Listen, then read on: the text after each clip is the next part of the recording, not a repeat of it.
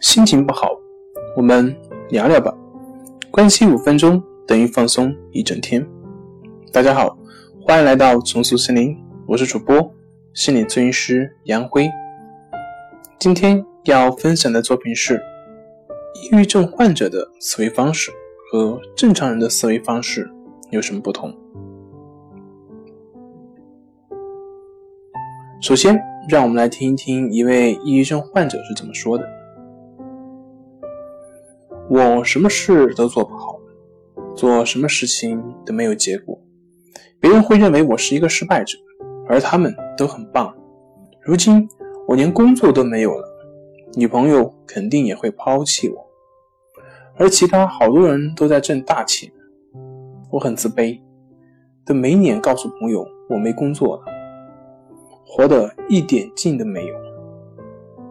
我知道你要告诉我，我要着手做那些一些事来帮助自己，可是没用，我做什么都不会有用。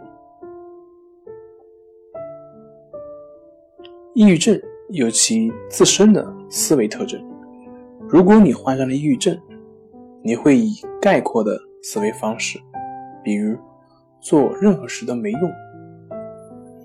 对自己做的任何事都不会给予肯定，比如做什么事都做不好，会以最消极的方式进行自我评价，比如我是一个失败者。你会设定一个自己永远无法企及的高标准，你可能会想到所有人的赞赏，每件事都做得出类拔萃。或是在尝试某事之前，确信会成功，你的思维会陷入自责、犹豫和惯性之中，就像上面这个患者一样，实际上是思维被固化。这就是我们所知道的抑郁症患者的思维方式。好了，今天就跟您分享到这里，欢迎关注我们的微信公众账号。